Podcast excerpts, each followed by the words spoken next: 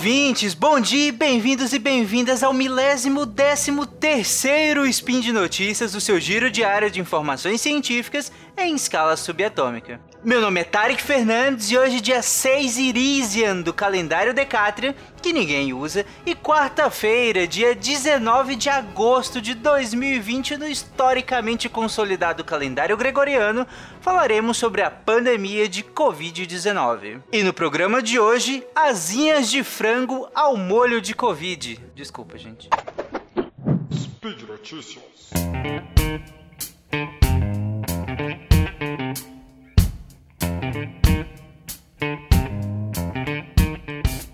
Bom, na última quinta-feira, dia 13 de agosto, semana passada, a China informou que uma amostra de embalagem de asa congelada importada do Brasil testou positivo para o SARS-CoV-2, ou coronavírus para os íntimos, né? A sede de prevenção e controle de epidemias de Shenzhen, uma cidade da China, identificou que as asinhas de frango congeladas foram importadas de uma fábrica da Aurora, lá em Xaxim, Santa Catarina. A Aurora é a terceira maior empresa do Brasil em processamento de carne de frango e de carne suína também. É bem comum nos supermercados, imagino que todo mundo conheça.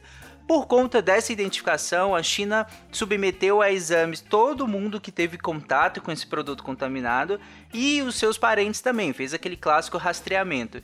Mas todos eles apresentaram resultado negativo, então até onde se sabe, ninguém se infectou por conta disso. A detecção ela teria sido feita. Inicialmente falaram que era na carne, depois falaram que parece que tinha havido um problema de tradução e aí era na embalagem e depois se, se elencou que talvez fosse na, na própria carne mesmo. Para a Associação Brasileira de Proteína Animal Brasileira, a contaminação ocorreu em algum momento do transporte. Pode ter acontecido em algum momento do transporte, mas ainda não se sabe exatamente onde? Se isso aconteceu no Brasil, no momento da manipulação, no momento da embalagem, ou no transporte daqui para a China, ou lá mesmo no momento de desembalar esse produto, afinal já estava na cidade, né? Então a gente ainda não sabe em que momento essa contaminação ocorreu, pelo menos até agora.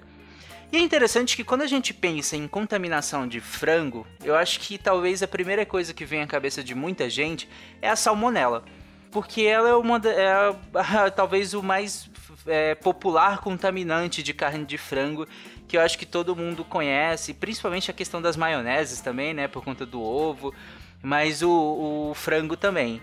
E aí, por conta dessa associação mental, eu acredito, de pensar a contaminação de frango e aí agora a questão do, do SARS-CoV-2, eu tenho visto muita gente interpretando essa notícia de uma maneira um pouco errada. E, e, algumas manchetes também não têm ajudado tanto. Inclusive tem manchetes colocando que o frango tá com Covid. Gente, Covid é a doença. Se o frango não chegou lá tossindo, com febre e falta de ar, então ele não tá com Covid. No máximo foi achado o SARS-CoV-2, que é o vírus que causa a Covid-19. Mas enfim, a questão de, de associar contaminação do frango com outras coisas que a gente conhece mais no nosso dia a dia, incorrem alguns erros. Por exemplo, as bactérias, como a salmonela, que é um gênero de bactérias, elas podem se multiplicar em superfícies.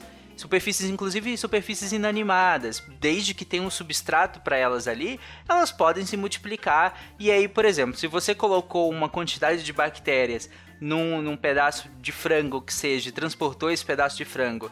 É de, claro que depende das condições, de temperatura, umidade, a, a, enfim, uma série de outras condições.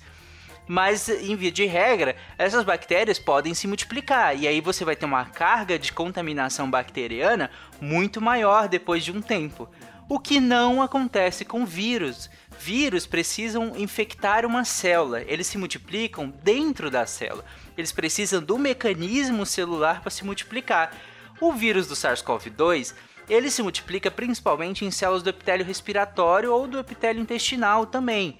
E, e, por conta dos receptores. Ele precisa se ligar a um receptor específico para conseguir entrar nessa célula e aí sim se multiplicar. Ou seja, se eu coloquei 10 vírusinhos em cima de uma embalagem de frango Claro que eu estou usando um número fictício.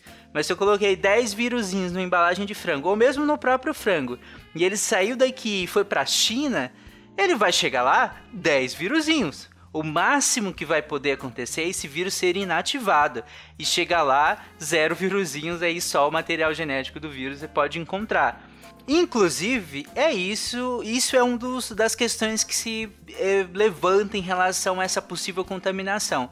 Será que chegou vírus ativo lá? Será que esse vírus ele era infectante? Ou será que era só o material genético que foi encontrado? Porque o exame, ele procura o material genético.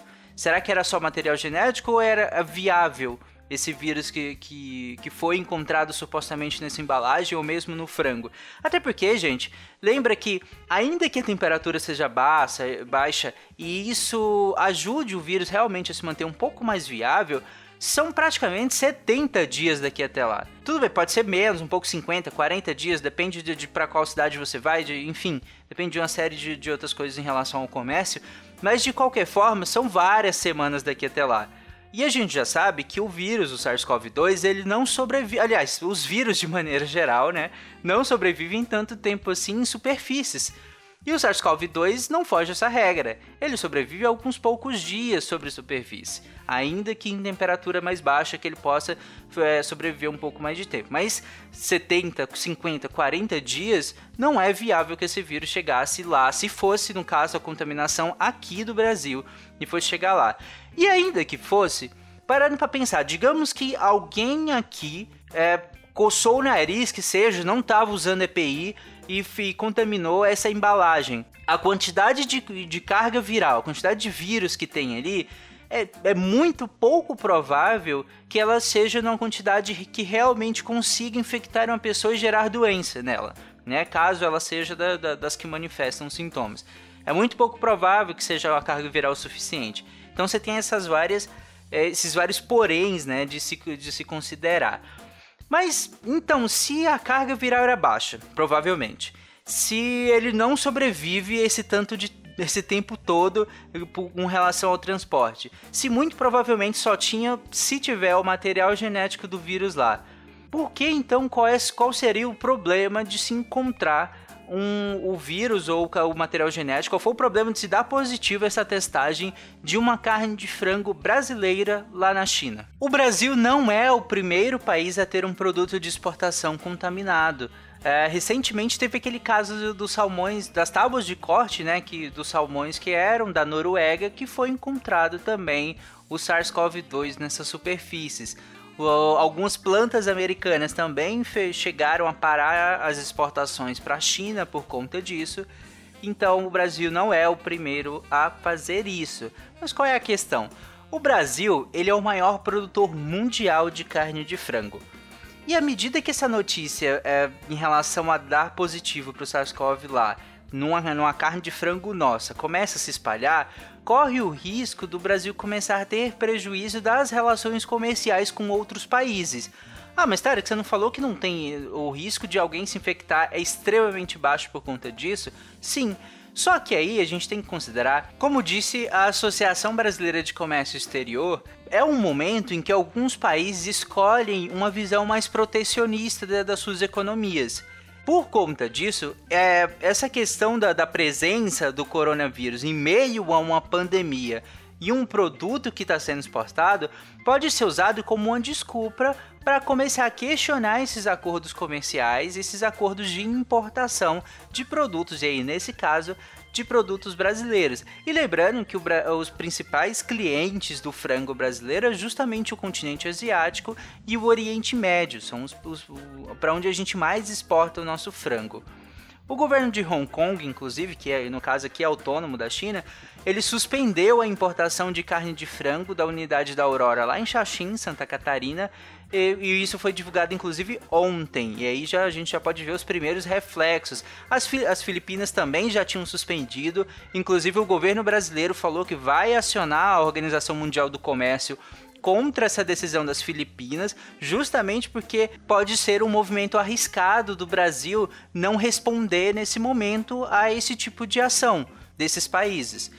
Inclusive, uh, nós ainda não recebemos, até a gravação desse episódio, o Brasil ainda não recebeu nenhuma comunicação oficial da China, né, cobrando algum tipo de posicionamento em relação ao, ao frango que foi identificado como contaminado lá. A própria empresa, a Aurora, se comprometeu a, a testar 11 mil funcionários né, para o SARS-CoV-2, mas até agora ela, na verdade, ela está seguindo o que está saindo na mídia e o que se está se conversando no Ministério da Agricultura brasileiro e no, no, nos escritórios de comércio exteriores brasileiros, mas ainda não há uma definição oficial de que tipo de medidas vão ser tomadas daqui para frente. Outro grande problema dessa questão é que se essa contaminação realmente se deu em solo brasileiro, isso só demonstra como está a situação dos frigoríficos no Brasil. Ainda de, dentro do assunto de aves, o, o, maior produtor de aves do Brasil é o Paraná.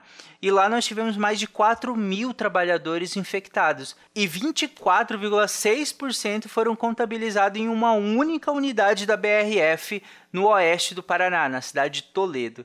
E ao todo estão instalados no território paranaense mais de 300 frigoríficos e que no total empregam mais de 100 mil trabalhadores. Para vocês terem noção do tamanho que é essa indústria, tanto no Paraná e a importância dela para o país como um todo. E hoje nós já temos seis frigoríficos com exportações suspensas para o mercado chinês por conta da Covid-19. Um outro exemplo muito icônico é o da cidade de Dourados, no Mato Grosso do Sul, que é lá eles, a população de Dourados é quatro vezes menor do que a população da capital, que é Campo Grande. Só que Dourados virou o epicentro da pandemia, inclusive com mais de 30% do, dos casos do estado inteiro, por conta de uma fábrica da JBS. No início de junho, você tinha mais de mil infectados só na fábrica da, JBS que opera lá nessa região. Então, gente, isso mostra como que está a situação dos nossos frigoríficos e ela não é boa, né, de modo geral. Claro, eles estão agora estão tomando o, o, vários tipos de medidas minimamente de segurança. Inclusive, se vocês quiserem uma análise um pouco mais crítica em relação a essas medidas de segurança, eu fiz no meu último spin de notícias, mais pensando no comércio geral, mas muitas dessas medidas é, do comércio geral, esses frigoríficos também estão tomando e boa parte delas são ineficazes de, de toda forma. E além da vida e da saúde de quem trabalha lá, nós estamos colocando em risco todo o setor de produção de proteína animal, sendo negligente no combate ao SARS-CoV-2 dentro desses ambientes de trabalho, que são extremamente importantes para que se mantenha é, esses ambientes, mas claro, com todos os cuidados para resguardar a segurança e a saúde desses funcionários, porque não adianta nada colocar um monte de funcionário lá porque não pode parar, e esses funcionários se infectarem, morrerem, infectarem suas famílias, serem epicentros de epidemias nas suas cidades, e aí se impactar não só no comércio de proteína animal, quanto impactar em todo o comércio da região. Inclusive, então, no fim, não vale a pena. E por hoje é isso, todas as referências estarão na postagem desse episódio. E se restou ainda alguma dúvida sobre se você pode se infectar comendo algum tipo de carne infectada, a resposta é provavelmente não. Muito pouco provável que você se infecte pelo SARS-CoV-2 ingerindo proteína animal que esteja supostamente contaminada. É muito pouco provável que você faça. Agora, assim como, por exemplo, uma contaminação por salmonela em, em frango, o problema não é necessariamente a ingestão, afinal você faz você não faz ingestão de carne crua de frango ou espero que você não faça isso. O problema é a manipulação da carne. Se durante o processo, e aqui eu tô falando para salmonela, se durante o processo de manipulação você estiver manipulando outros alimentos que vão ser consumidos crus, ou mesmo que você estiver manipulando numa, num ambiente, numa tábua, num balcão, e depois esse ambiente entrar em contato com outros alimentos que serão consumidos crus, aí sim, você pode sim se infectar. E você pode ter uma intoxicação ou infecção alimentar por conta disso. Para o SARS-CoV-2 é um pouco mais complicado, porque ele precisaria entrar em contato com suas células do trato respiratório. Então, talvez aqui eu estou realmente tentando procurar alguma maneira. Se esse objeto estiver, e aí serve para qualquer objeto, se esse objeto estiver contaminado com uma carga viral importante ali, você tocar nesse objeto, tocar nas vias aéreas e aí imediatamente aí sim você tem uma boa chance de se infectar. Mas os casos em relação a consumir proteína animal que esteja supostamente contaminada, a chance de infecção é realmente muito baixa, ok? Bom, Esse podcast só é possível acontecer por conta do seu apoio no patronato do SciCast, seja Patreon, Padrim ou PicPay. Um grande abraço, lembre-se de usar fio dental, comer beterrabas e amar os animais. Até amanhã, gente. Tchau!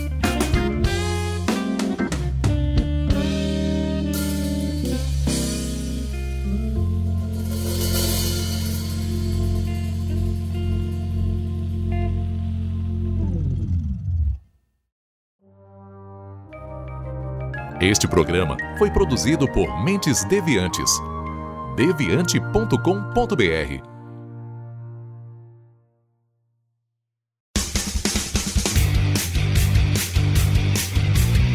Cortes, edição de podcast.